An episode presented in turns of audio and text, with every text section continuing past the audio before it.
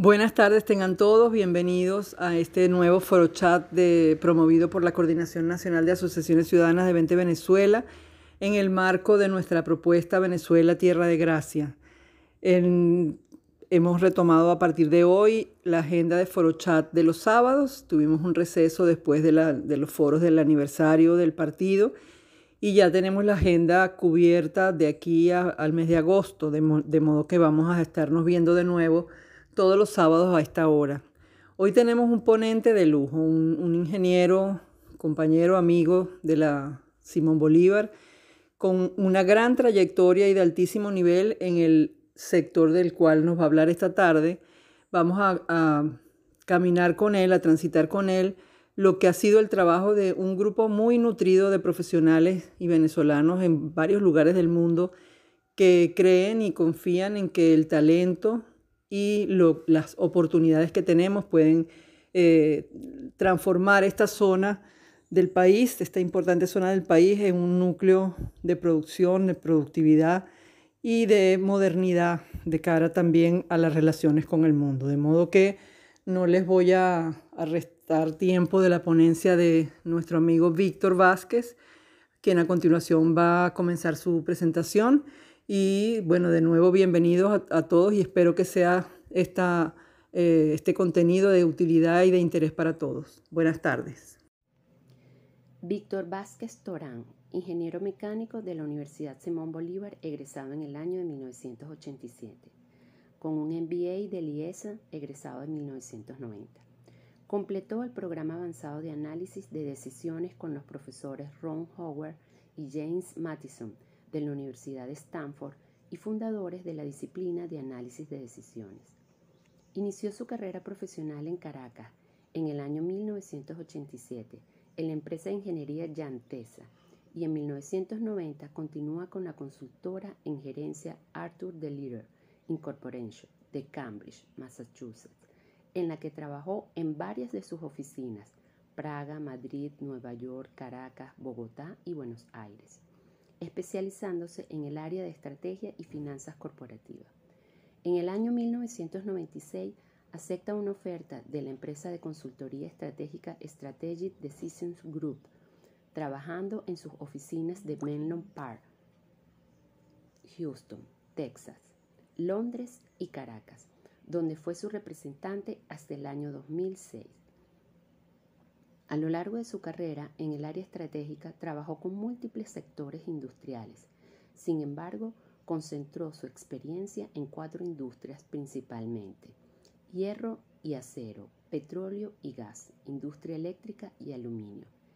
En el año 2007 funda la empresa Palo Grande Casa de Bolsa, dirigiendo la práctica de finanzas corporativas y asesoría estratégica y de riesgo.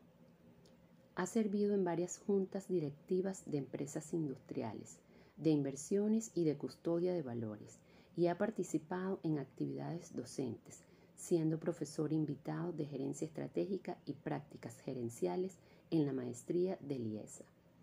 Desde el año 2018 ha estado involucrado en múltiples iniciativas para el desarrollo de planes de reconstrucción de industrias en Venezuela, es miembro de la Sociedad de Decisión de Profesionales y de Venezuela de American Petroleum Association.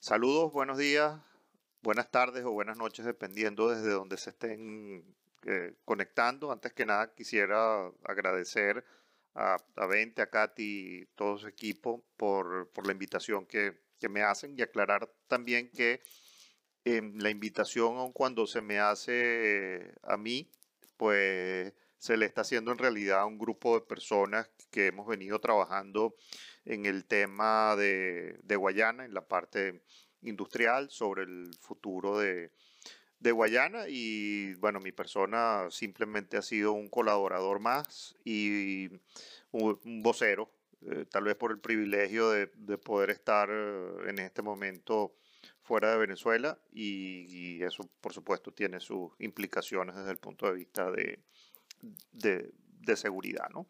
Quisiera eh, hablar un poco de los orígenes de, lo que hemos venido haciendo en relación con, con Guayana y todo, digamos, nace hace mucho tiempo y es el trabajo de, muchísimos grupos de personas que han tenido eh, el interés, la inquietud, la preocupación y la pasión por, por su tierra y por poder eh, hacer lo mejor que se pueda en ella. Eh, desde el año 2012, el equipo Dos Ríos, por, por mencionar uno, pero hay un conjunto muy importante de personas que han venido trabajando a lo largo del tiempo planteando propuestas, planteando eh, opciones, eh, ideas, eh, enfoques.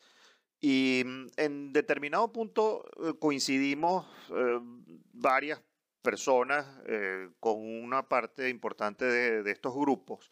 entre ellos Iván Zanoja, voy a omitir el resto de las personas en Venezuela por no comprometer a nadie. Eh, y, junto con la gente de la CBG ad hoc, en particular eh, con uno de, sus directores, eh, Dick Suki, pues decidimos tratar de darle redondez y, y juntar todas las ideas que habían venido surgiendo a lo largo del tiempo en un esfuerzo único, ¿no? Y lo que nos planteamos como objetivo inicialmente fue eh, eso primero, eh, tratar de, buscar la manera a través de la cual podíamos lograr un diálogo amplio que nos pudiese llevar a, un consenso, por una parte, y por otra parte, enfocar el, el problema, si queremos llamarlo así, desde el punto de vista eh, más amplio posible, es decir, con el enfoque o marco más adecuado. Y desde ese punto de vista, pues decidimos eh, que era importante pensar primero en el largo plazo, en lo que se podría lograr en el, largo plazo, las oportunidades que, verdaderamente existían y no tanto el sesgo natural que, ha existido de pensar en qué es lo que tenemos que hacer mañana, el, quitar un poco el, sesgo eh, operacional. Y, bueno, nos pusimos este, manos a la obra y conformamos eh, equipos de trabajo, iniciamos un proceso de, diálogo eh, en el cual pues el análisis nos llevó a llegar a la conclusión de que existen unas alternativas sumamente interesantes a, desarrollar eh, para, para Guayana en, sus diversas eh, industrias. ¿no? Y, mm, y, bueno, básicamente lo que hicimos fue aplicar eh, el concepto de calidad decisional, de la disciplina de análisis de, de decisiones, que puede ser capítulo aparte para, para una, mm, otro foro chat si alguien tiene interés, pues yo estaría encantado de, compartir eh, esa parte, pero mm, ese fue fundamentalmente el, origen del esfuerzo que hasta la fecha ha sido capaz de cubrir básicamente dos sectores industriales. Uno, eh, o dos grandes cadenas industriales. Uno, el ferrosiderúrgico y segundo, eh, la cadena de, mm, del aluminio. Bueno, antes de hacerles un resumen ejecutivo de lo que les quiero transmitir hoy, quisiera explicarles un poco por qué estamos llamando esto Guayana 3.0. Y tiene que ver con las distintas etapas a través de las cuales ha pasado eh, el sector industrial en, Guayana. La, la, primera etapa o el Guayana 1.0 fue la Guayana de los grandes hombres que sembraron las bases de, del desarrollo, fundamentalmente con todo lo que fue la del desarrollo de la cuenca de, del Caroní, que nos llegó a, a entregar eh, Guri y Edelca y posteriormente pues los desarrollos que se hicieron en el sector siderúrgico, dado el pequeño tamaño que tenía el sector privado en aquella época pues todo de la mano del Estado, como de hecho ocurrió en la mayor parte del mundo. Hay que recordar que el hecho de que la industria ferrosiderúrgica, por ejemplo, en estos momentos sea eh, en el mundo eh, privada, básicamente en todas las partes del mundo, salvo en los países em, donde las dictaduras eh, o cuasi dictaduras prevalecen, han pasado a manos del Estado. Y esa etapa tal vez tuvo su, fin en el momento en el que Sidor ya había salido de, del plan 4, que fue básicamente su renovación tecnológica más importante y, se empieza a, privatizar o tal vez con, el fin del, de la, del periodo eh, que lideró Sucre Figarela, quien interesantemente eh, reconoció en su momento, en particular a Miguel Rodríguez, eh, que mm, había sido un error el no haber eh, contemplado la privatización de las empresas del aluminio que originalmente fueron concebidas para ser poseídas en un, en un 80% por eh, el, sector privado y en un 20% por los inversionistas o socios extranjeros. ¿no?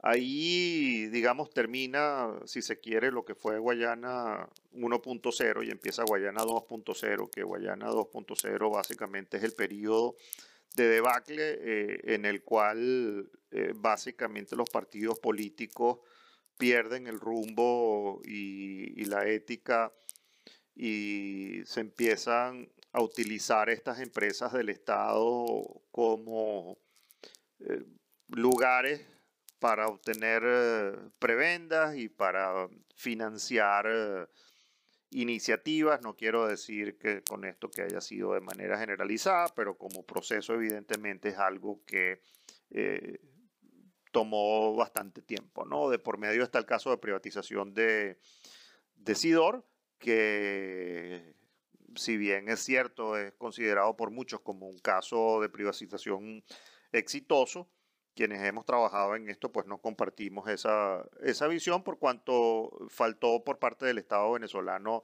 ser un contrapeso importante a lo largo de ese proceso. Eh, y bueno, pues finalmente desembocamos en el lugar donde estamos, eh, que es eh, el desmantelamiento total, la detención completa y absoluta y una, una visión o, un mundo de percepciones en el cual pues eh, hay un único empleador, amo y señor que es el Estado y, pues eh, él hace y, deshace al extremo de que hoy los trabajadores ni siquiera tienen una contraparte eh, con la cual poder conversar, ¿no?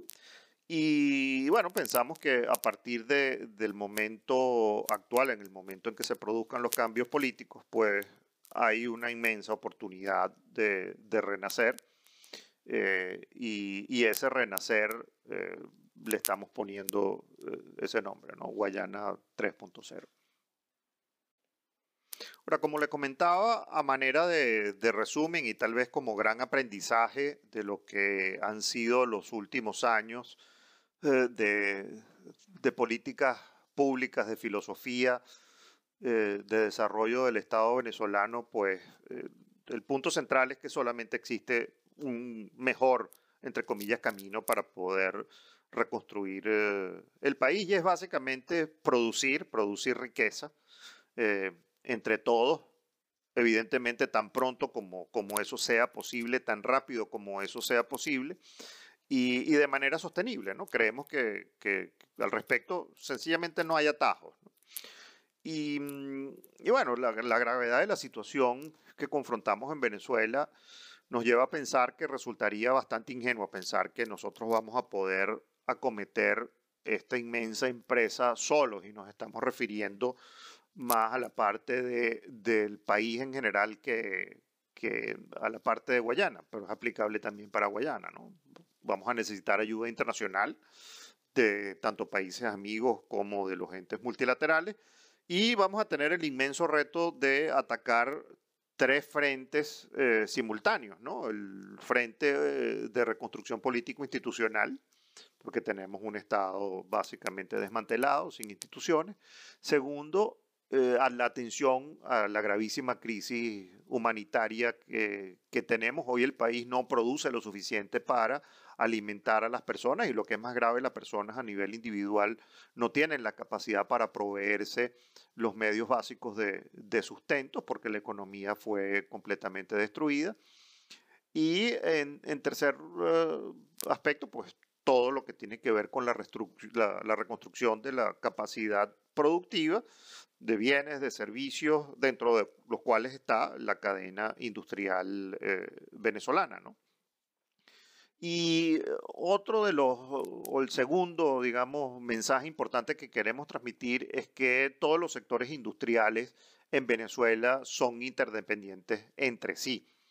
Eh, no se puede desarrollar la industria petrolera ni ninguna industria en Guayana mientras no tengamos disponible gas natural, mientras no esté disponible la energía eléctrica. Y si tomamos el tema de la energía eléctrica, pues eso eh, básicamente coloca en jaque a el resto de las industrias de, del país. Consecuentemente, creemos que es fundamental que se tenga una visión sistémica o de conjunto y que todos los sectores trabajen de manera conjunta y bajo una efectiva coordinación. Y eso ha sido una de las cosas que han tenido eh, bien presente el, el, equipo que ha venido trabajando en Tierra de Gracia. ¿no?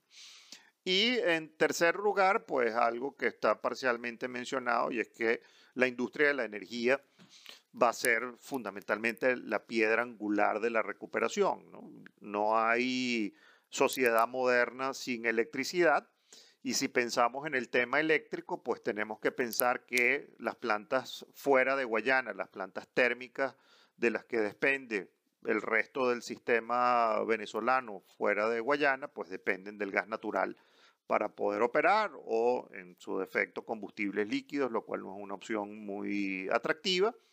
Eh, si pensamos de recuperar la industria petrolera, pues la mitad de todas las operaciones petroleras dependen del sistema eléctrico eh, nacional y lo mismo ocurre para el resto de los sectores industriales que serían relativamente fáciles eh, y, de rápida, y de rápida recuperación, como por ejemplo pueden ser el sector petroquímico, el sector ferrociderúrgico y el del aluminio en Guayana, eh, el cementero y muchas otras industrias.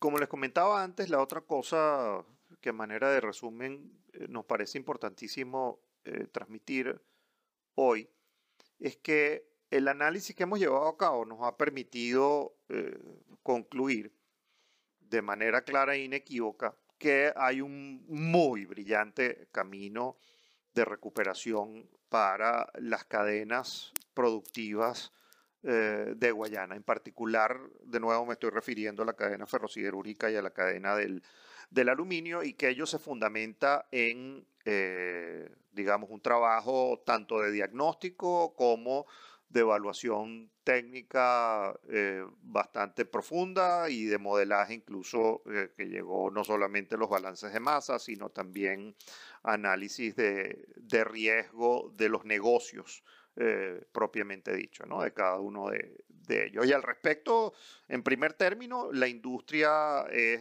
recuperable de manera relativamente rápida y los resultados que se pueden obtener son extremadamente atractivos. ¿no? Eh, a nosotros nos llama la atención, a mí en particular, que no exista una claridad en Venezuela del el inmensísimo potencial que tenemos en, eh, en Guayana. ¿no? Y hoy creemos que mm, tenemos una estrategia y una visión bastante clara y compartida en los sectores, ¿no?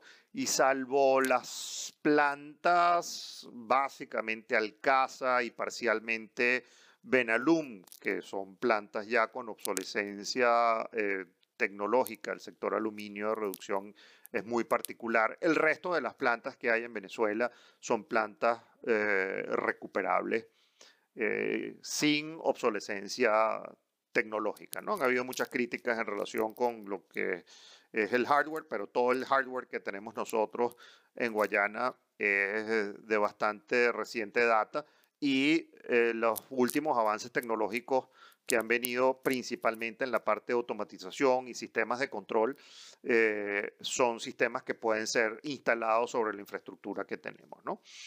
En segundo término, como mencionaba, pues tenemos un buen diagnóstico general y eso ha sido el producto de, mucho esfuerzo a lo largo del tiempo y eso nos ha permitido dimensionar las inversiones que serían requeridas y sobre esa base modelar con un alto nivel de confianza porque conocemos en detalle los costos y, la parte financiera de, ese tipo de, operaciones a lo largo de toda la cadena, que podemos obtener resultados fantásticos en, el tiempo. ¿no? Tal vez eh, destaca eh, un sector por, por, sobre otro, el sector eh, ferrociderúrgico por las condiciones particulares de la industria a nivel global eh, tiene un poco más de, de, atractivo, pero el sector aluminio también es un sector que puede eh, reverdecer, ¿no? y, que en su parte alta de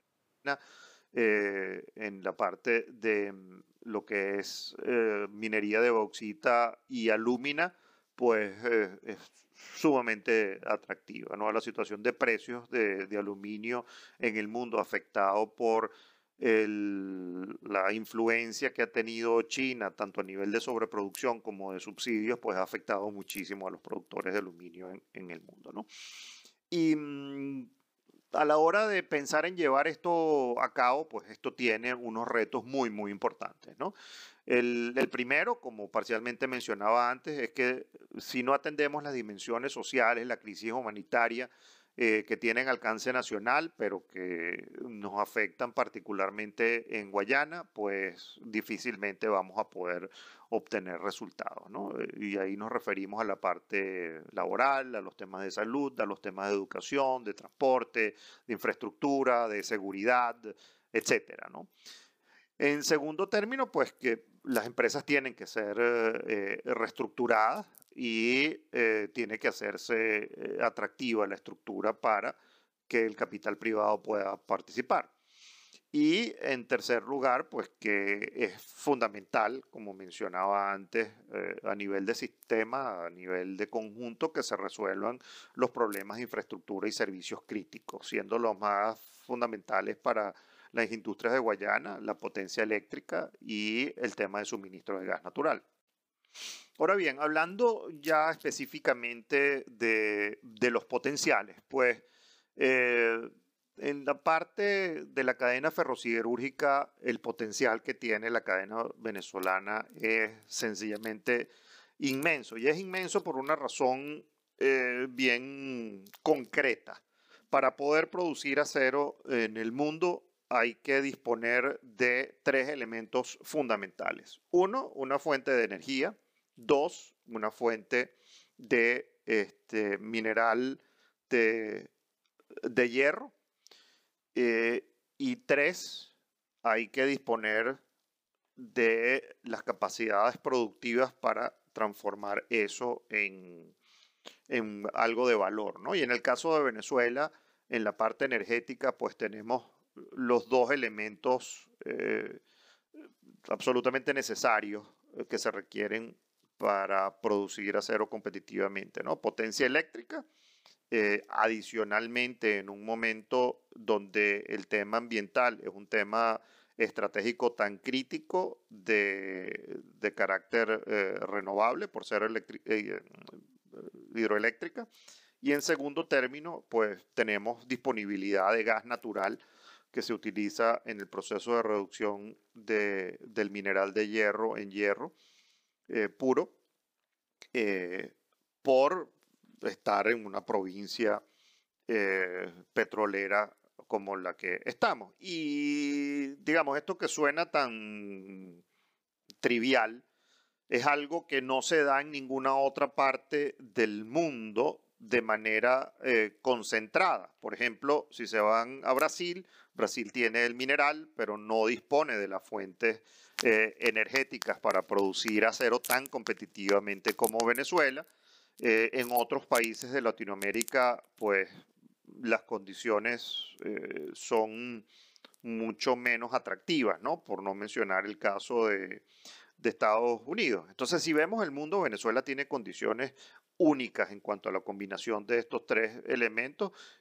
Ahí tenemos poco mérito, ahí está la mano de Dios que además de petróleo pues nos puso todos estos elementos. Pero adicionalmente a eso tenemos una cadena que tiene un tamaño sumamente importante, eh, producto del desarrollo que, que alcanzó.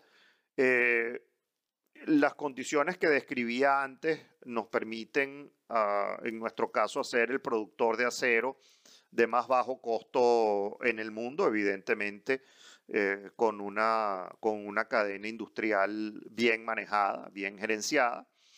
Eh, como mencionaba, nuestra ruta de producción en este momento particular en el que se encuentra eh, el mundo frente a las presiones y restricciones en, materia ambiental es la más verde que hay en el mundo, es decir, de más bajo nivel de, de emisiones si nosotros eh, vemos la evaluación financiera que se llevó a cabo de manera detallada, pues quedó eh, completamente meridianamente claro que la cadena puede ser recuperada de manera rentable. Eso quiere decir que dadas las inversiones eh, que hay que hacer y el producto que eso puede generar a lo largo del tiempo, pues es extremadamente atractivo perseguir esa oportunidad sin mencionar todo eh, el beneficio económico que eso puede producir. ¿no?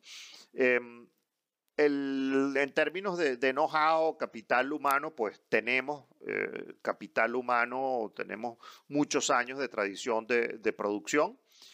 Em, los mercados que evidentemente perdimos son mercados que eh, permanecen allí y que de hecho van a empezar a surgir nuevas oportunidades hacia el futuro producto de que China principalmente que produce por una ruta distinta, que es la del carbón, con elevadísimos niveles de, emisiones, pues va a empezar a salirse de, mercados y desde ese punto de vista nosotros se nos empiezan a abrir eh, una cantidad muy importante de, puertas. Y por último, eh, está el tema de las oportunidades que tenemos, y es que nosotros se nos quedó la cadena a medio terminar. Eh, además de Sidor, eh, en la parte baja de la cadena, es decir, de acería y laminación, no hay eh, otras grandes empresas, pero sí tenemos la capacidad para construirlas porque el material necesario, la materia prima necesario para que ellas operen está allí. Entonces tenemos la posibilidad de eh, construir capacidades de 6 millones de toneladas adicionales en esa parte de la cadena si hablamos de la cadena del aluminio, pues aun cuando la industria en general del aluminio es mucho más pequeña, pues en Venezuela tenemos las condiciones para producir alumina, eh, producto de la bauxita, de la minería de la bauxita, de manera sumamente competitiva, eh, estando en, probablemente en el primer... Eh, cuartil o con seguridad en el primer cuartil de, la curva de costos a nivel eh, global, o sea que sería incluso atractivo recuperar las plantas que tenemos eh, rentablemente exportando, pero adicionalmente tenemos la oportunidad de recuperar en principio dos de los de los complejos de producción de Benalum eh, que serían lo que se llamó la quinta línea y el, y el complejo 1, eh, que digamos, son los que tienen atractivo desde el punto de vista de la relación costo-beneficio por las inversiones. En el tiempo, evidentemente que si cambian ciertas condiciones a nivel del mercado internacional del aluminio, que ha estado influido, como les comentaba, de manera muy, muy especial por China, quien ha subsidiado eh, profundamente la producción de, aluminio y, también ha subsidiado las inversiones, eh, ha causado que, primero, hoy China funda el 60% de todo el aluminio que se funde en el mundo, se funde en China. Y eso va no solamente al mercado interno para las aplicaciones, sino va dentro de todos los productos que hoy se fabrican en China, que no son pocos.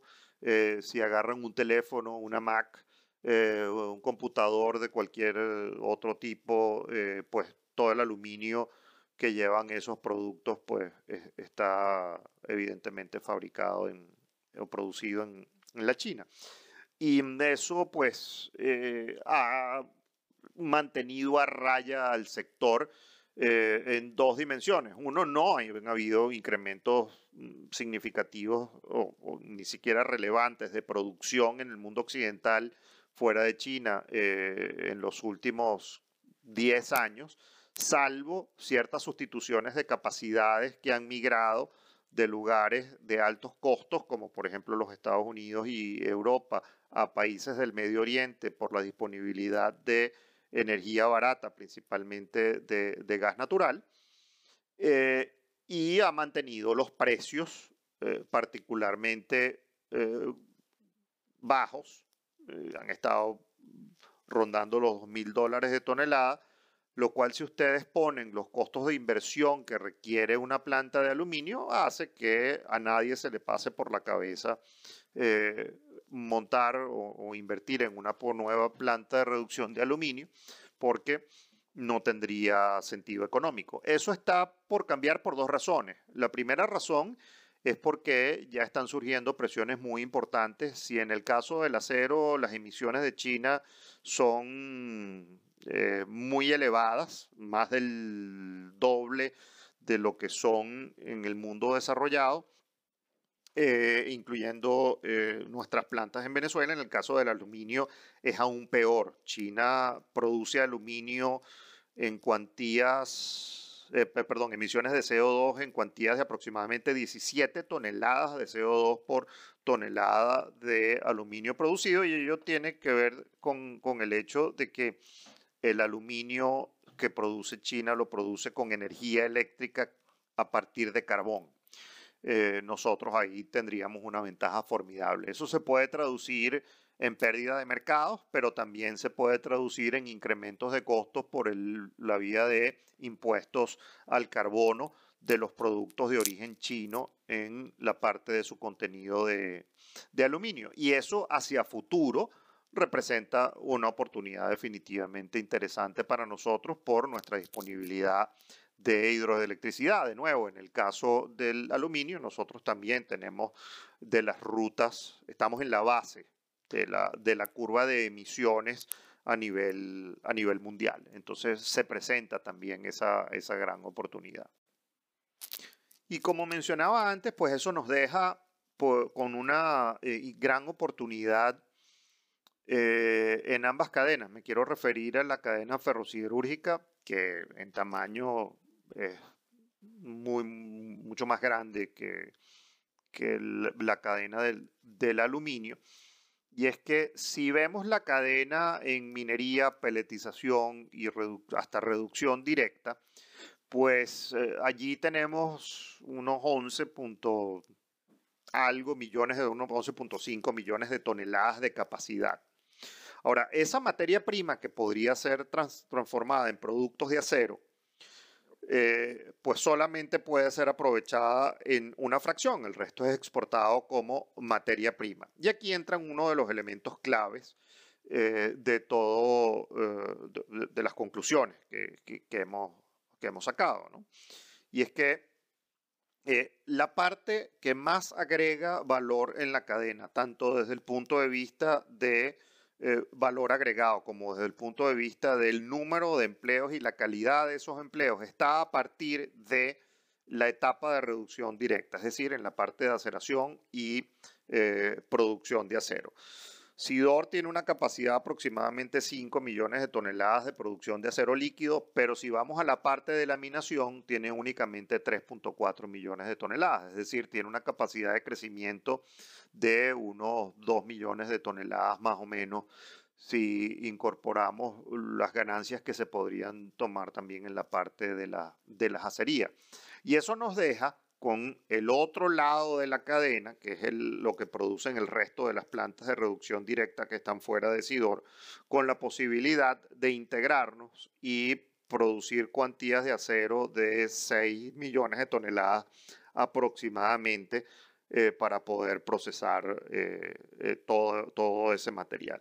Y eso no es conveniente únicamente desde el punto de vista de que nos haría grandes productores de acero. Eso es conveniente desde el punto de vista económico porque es atractivo, porque es rentable, sería más eficiente y sobre todo porque allí es donde están la mayor cantidad de empleos eh, para la industria. Es decir, podríamos montar adicionalmente eh, a lo largo del tiempo, y esto planteado a nivel de visión, eh, una industria con un tamaño incluso superior, si queremos verlo en términos comparativos, a lo que hoy significa o, o, es o representa SIDOR. Em, entonces, las oportunidades, digamos, eh, eh, están allí y las cosas se justifican eh, con fundamentos sólidos. Y los fundamentos sólidos son fundamentos económicos y, por sobre todo, fundamentos de creación de riqueza y de bienestar para toda la, región. Y lo mismo es aplicable para la cadena de, del aluminio. Son cadenas eh, atractivas y que hacia futuro tienen oportunidades de crecimiento importantes. Esto no quiere decir que se está planteando hacer eso desde eh, el día cero, no. Eh, el planteamiento estratégico es recuperar lo que tenemos, pero con una visión de largo plazo que apunte en esa, esa dirección. Ahora, en términos específicos, qué se plantea y un poco cuál fue la idea de consenso que se, que se generó.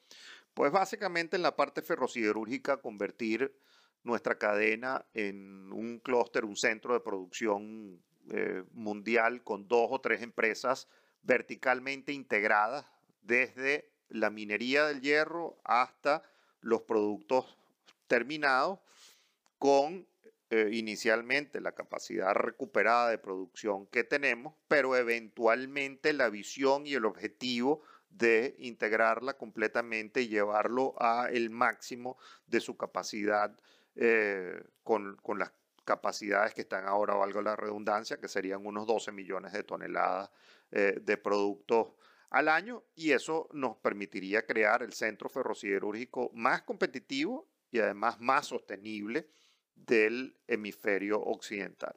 ¿Cómo se plantea hacer eso? Bueno, primero bajo la coordinación y facilitación del Estado, porque no puede ser de otra manera, dado que es quien pone las reglas y es quien detenta los activos, evidentemente eh, tendría que ser reinstitucionalizado.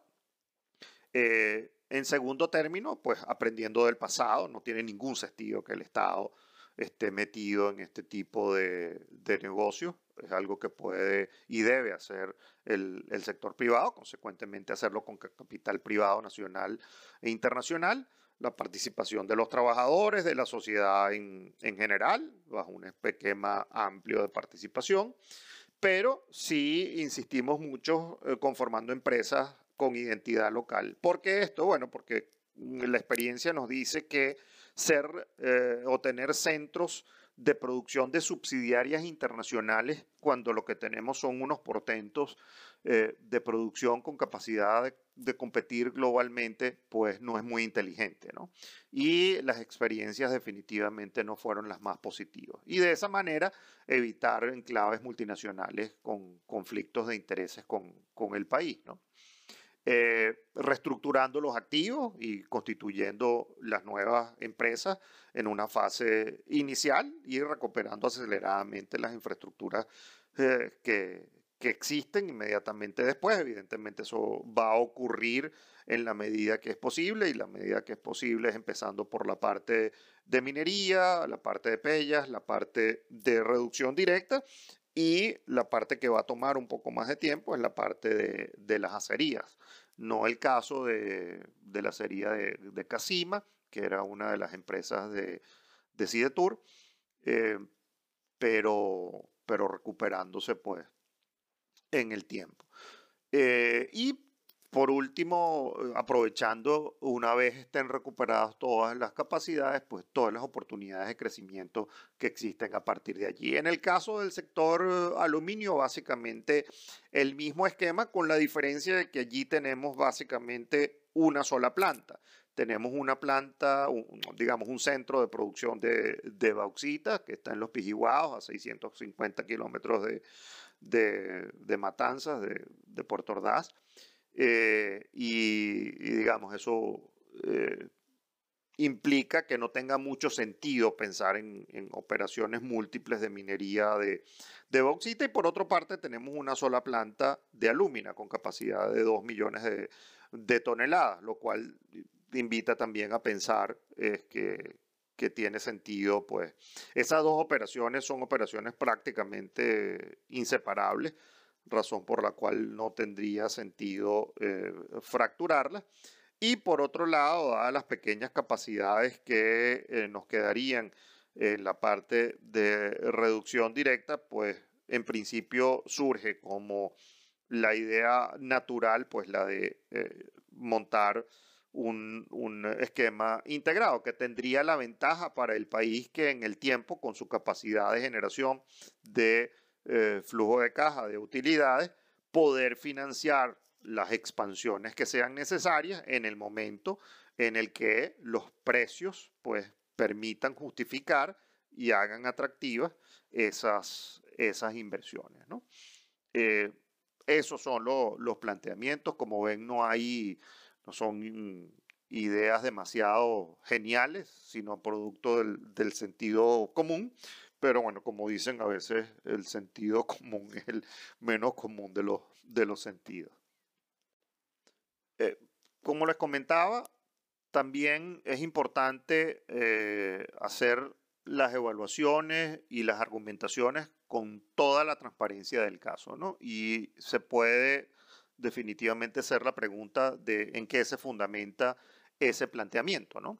Algunas de las cosas ya han sido mencionadas, eh, el hecho de que tenemos unas cadenas con un tamaño bastante significativo, que no tienen obsolescencia tecnológica, que son recuperables física y financieramente, porque es más atractivo que construir plantas nuevas sin tener eh, ventaja prácticamente ninguna el hecho de que se construya infraestructura nueva. De hecho, tomaría más tiempo eh, poder ponerlas a producir. En segundo término, lo que es clave, que Guayana es el enclave más competitivo en el mundo para la producción de acero y similarmente para la producción de aluminio. Eh, si salvamos la particularidad de la situación coyuntural que se ha vivido a nivel de precios del aluminio, que no lo ha hecho rentable para prácticamente ningún productor fuera de, China sin subsidio. Eh, el otro elemento es que eh, para competir en esta industria con estos tamaños se requieren grandes e-, economías de escala para ser eh, competitivo. ¿no? Eh, si, uno se pone a ver los niveles de concentración que existen en la industria en el mundo occidental, pues tenemos monstruos del tamaño de ArcelorMittal con, con 100 millones de capacidad ah, al año en toneladas. Eh, regionalmente tenemos al grupo Gerdau con unas 15 millones de toneladas, el grupo Techint, que son los dueños de Ternium y Tenaris, quienes fueron, eh, hicieron su pasantía en Venezuela, Considor con unos veintitantos millones de, toneladas. Tenemos un Nucor en los Estados Unidos con 25 millones de toneladas de capacidad. Eh, aquí las escalas son muy, muy importantes. Y el modelo bajo el cual han sido eh, construidos eh, este nivel creciente de consolidación de la industria ha sido básicamente a través del modelo de integración vertical.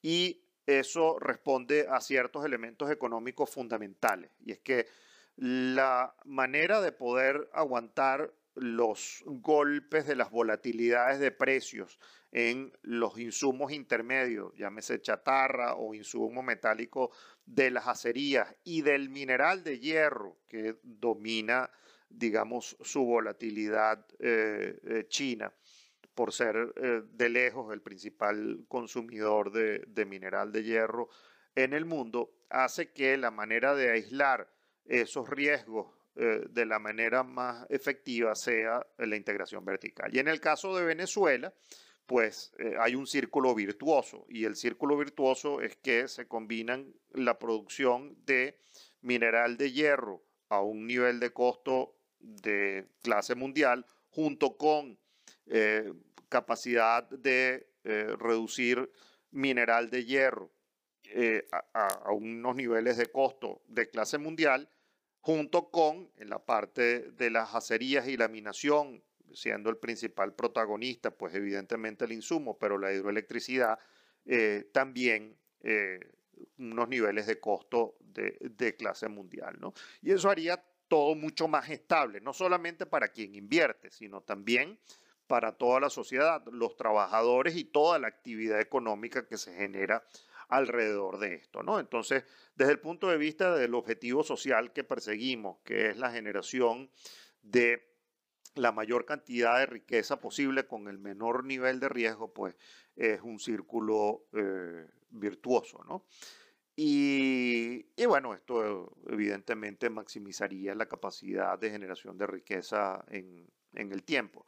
Algo similar eh, ocurre en el caso del aluminio, eh, con las particularidades que mencionaba en cuanto a lo que es eh, la parte de, reducción de aluminio, pero de nuevo es una cuestión de, tiempo para que las realidades económicas vuelvan a posarse sobre los niveles de, oferta y, demanda y definitivamente Venezuela podría ocupar un lugar, digamos, eh, interesante a nivel de lo que es producción de aluminio eh, también en el futuro.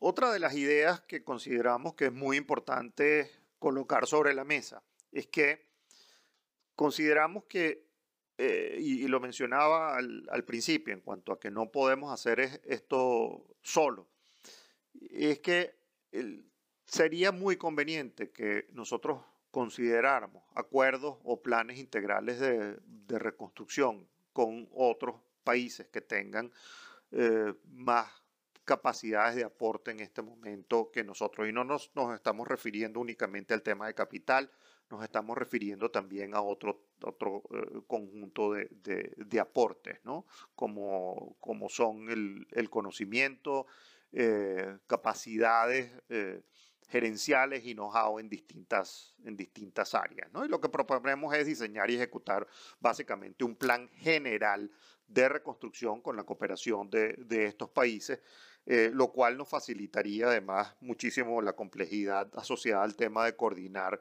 y gerenciar un proceso de los niveles de complejidad que va a ser el proceso que nos va a eh, tocar adelantar. ¿no? Esos países pueden aportar capacidades con las que hoy no contamos. Primero, la capacidad de financiamiento, evidentemente.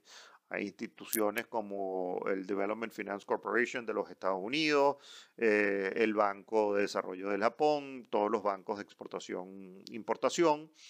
Este, están las capacidades que pueden haber en el área de, seguridad y defensa, que como se imaginarán es un área crítica en la cual vamos a requerir eh, apoyo porque básicamente tenemos que recuperar el territorio nacional.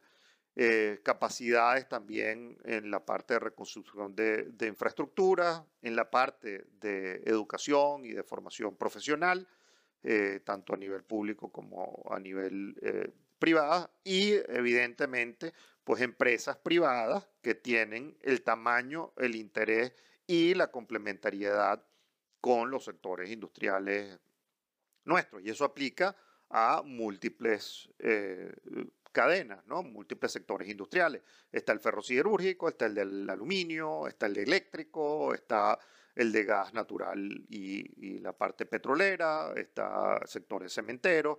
Entonces puede haber una sociedad aquí de ganar, ganar en la cual se eviten conflictos de, intereses, los conflictos de intereses que han surgido en el pasado. Eh, y de nuevo, la participación de los gobiernos de otros países con, las empresas apoyando la ejecución y la coordinación de, las reconstrucciones, pues va a reducir significativamente el riesgo percibido por el capital privado que vamos a, necesitar, ¿no? Y eso nos parece que, que es clave. Eh, y subrayar el hecho de que eh, esto es una, una, cadena, una carrera eh, contrarreloj, porque eh, una vez eh, logremos que cese la usurpación, la ayuda humanitaria que vayamos a recibir va a tener una duración finita.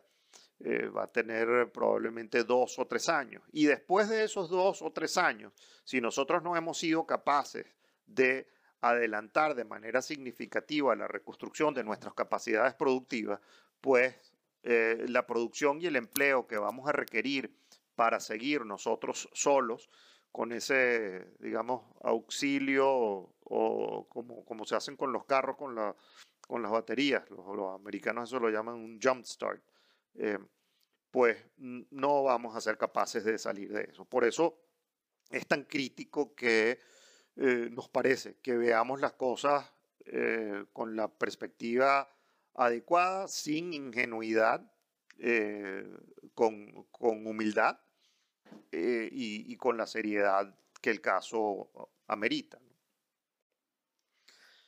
Y ya para, para concluir, eh, antes de,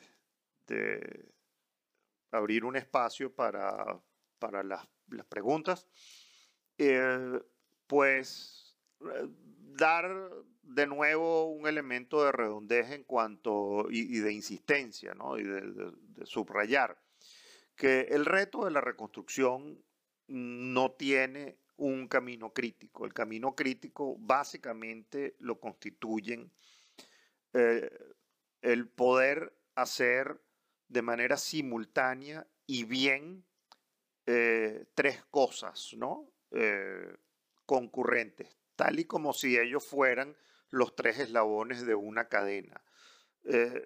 La capacidad de poder hacer las cosas va a ser de, eh, va a estar limitada por el eslabón más débil en esta cadena, ¿no? que son uno, lo que hemos llamado los elementos transversales y críticos que tienen que ver con toda la parte del capital humano, el, entrenamiento, la reinserción laboral de las personas, la provisión de servicios públicos, el tema de seguridad física patrimonial, la parte de las reformas legales y regulatorias que son requeridas, incluyendo la parte eh, ambiental, toda la parte de remediación de daños ambientales el segundo conjunto de elementos pues, es la reconstrucción de los servicios industriales e infraestructuras críticas, como pues, son el tema del gas natural, el tema de la parte eléctrica, del canal de, de navegación del, del, Orinoco, en el cual también el grupo uh, ha trabajado. Y por último, el tema de reconstrucción propiamente dicho de las infraestructuras, de la parte de minería, procesamiento este, y, y beneficio de las plantas de, de pellas, de las plantas de reducción directa, de las acerías, de, planos largos y tubulares, de todas las eh, plantas de, laminación, así como eh, la operación de bauxita, eh, en el caso del, del, del, aluminio, de la cadena del aluminio, la planta de producción o la refinería de alumina, como, como se llama, la antigua interalúmina de, de Bauxilum, y por supuesto eh, las capacidades recuperables que están en el orden de las 260 mil toneladas en el caso de, del aluminio. Pero eh, de nuevo, eh, y corriendo el riesgo de ser un poco cansón, si no vemos estas tres cosas de manera conjunta, bajo el concepto de que esto es una cadena que va a ser la que nos permite arrastrar la reconstrucción, y no tenemos claro de que eh, el eslabón más débil de la cadena va a ser lo que nos va a dar la medida de la capacidad que va a tener esta cadena de, arrastrar, pues eh, creemos que estamos corriendo un riesgo importante. Por eso eh, insistimos tanto, tanto en ello. Y, con esto, bueno, les doy las gracias nuevamente por permitirnos eh, compartir eh, este esfuerzo que, que, hemos llevado adelante, del cual nos sentimos orgullosos, entre otras razones, porque es eh, la suma de el esfuerzo de muchísimas, muchísimas personas, técnicos, trabajadores. Eh, y bueno, yo a título personal, pues de nuevo, quiero dar las gracias a todas esas personas y, a los organizadores de, del evento eh, por permitirme ser la voz de, tantas personas y eh, habernos permitido además llegar a un punto en el cual, pues, con, orgullo podemos decir que hemos construido eh, consenso con la participación, la inclusión de todas las visiones, de todas las personas que tenían algo que, que decir, ¿no? Y dejando claro que siempre está abierto el espacio para poder mejorar y cualquier oportunidad de mejora, siempre y cuando esté claro que el objetivo es el objetivo del país, es decir, el objetivo de generar mayores niveles de riqueza y el mayor nivel de bienestar posible para la gente, pues todo cabe dentro de este, las opciones. Y cualquier cosa que se identifique que eh, pueda permitirnos llegar ahí, que sea mejor que lo que está planteado, pues eh, bienvenido sea, porque debe ser todo de forma eh, clara y transparente. Lo que se persigue es eso, es el bienestar del país. Muchísimas gracias.